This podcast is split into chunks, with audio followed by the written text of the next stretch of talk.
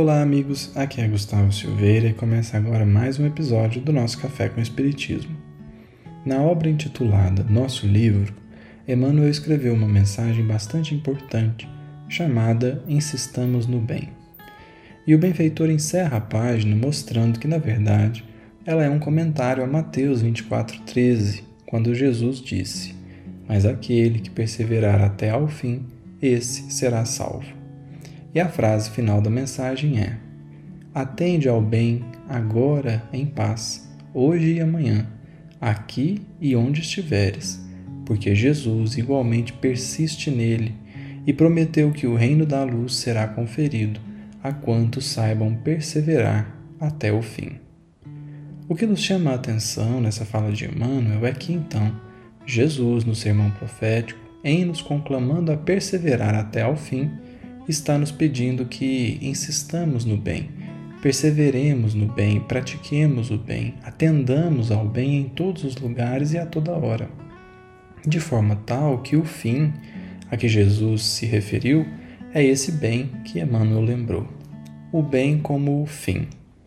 E no livro Pão Nosso, analisando o mesmo versículo, o benfeitor escreveu uma mensagem intitulada Até ao Fim, e ele inicia dizendo: Aqui não vemos Jesus referir-se a um fim que simbolize término, e sim à finalidade, ao alvo, ao objetivo.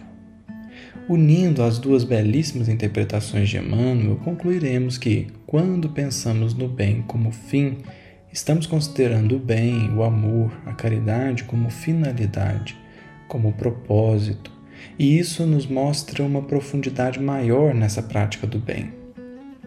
Sendo a caridade o propósito da nossa existência, concluiremos que a ação não tem término, porque perseverar no propósito é justamente permanecer incessantemente na sua vivência. Então, não se trata de cumprir essa ou aquela atividade, ir nesse ou naquele compromisso, construir essa ou aquela instituição tão somente, porque tudo isso são projetos que em algum momento finalizam Perseverar no propósito do bem é muito mais que executar uma ou outra ação, é manter-se nele incessantemente.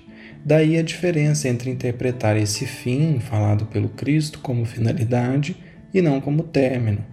Talvez pensar o bem como término seja admitir a ideia de uma vez praticá-lo e nunca mais tornar a fazer.